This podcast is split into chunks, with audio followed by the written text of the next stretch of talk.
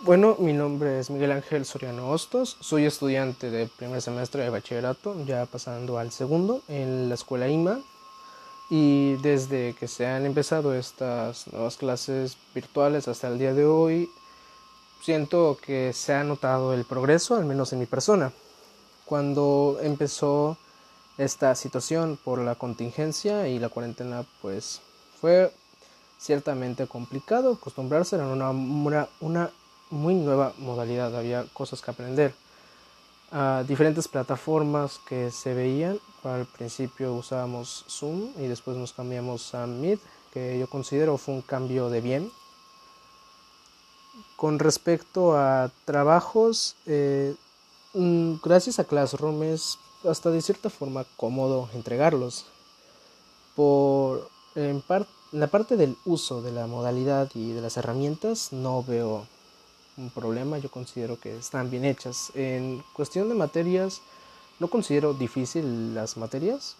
Con, con el simple hecho de poner atención a la clase puedes eh, grabarte ese conocimiento, grabarte la idea.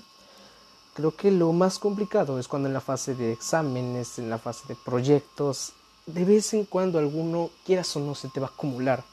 Las tareas las entregas casi a la hora más que nada durante algunas en clases. Si yo en una clase tengo dudas, trato de siempre responderlo, entonces no veo problema con eso. Con mis compañeros en realidad voy bien. Es cierto que la mayoría de los compañeros de clase que tengo actualmente, ya pues estuve con ellos años anteriores, pero hasta hoy no veo problema. Incluso con los nuevos compañeros me he desarrollado bien, he podido comunicarme con ellos tanto por trabajos escolares como fuera de, ese contexto, del ámbito escolar. Habrá alguno que otro con el que no he podido hablar o no se ha dado la oportunidad, pero aún así yo considero que mi relación con ellos va bien.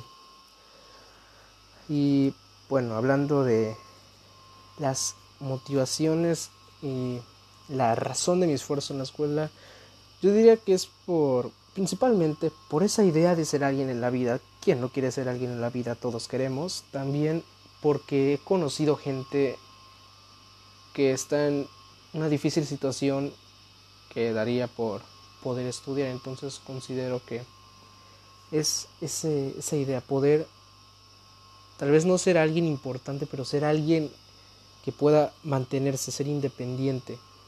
Esa es mi principal motivación, poder devolverles a mis padres el favor que están haciendo por mí. Ellos ven por mí, se preocupan por mí, quieren un futuro cuando ellos tal vez no puedan trabajar, yo poder, gracias a mis estudios, encontrar un trabajo que me permita yo cuidarlos a ellos por los años que sean necesarios.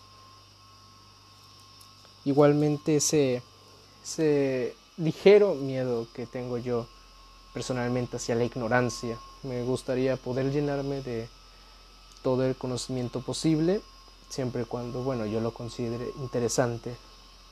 Esas serían mis principales motivaciones día a día.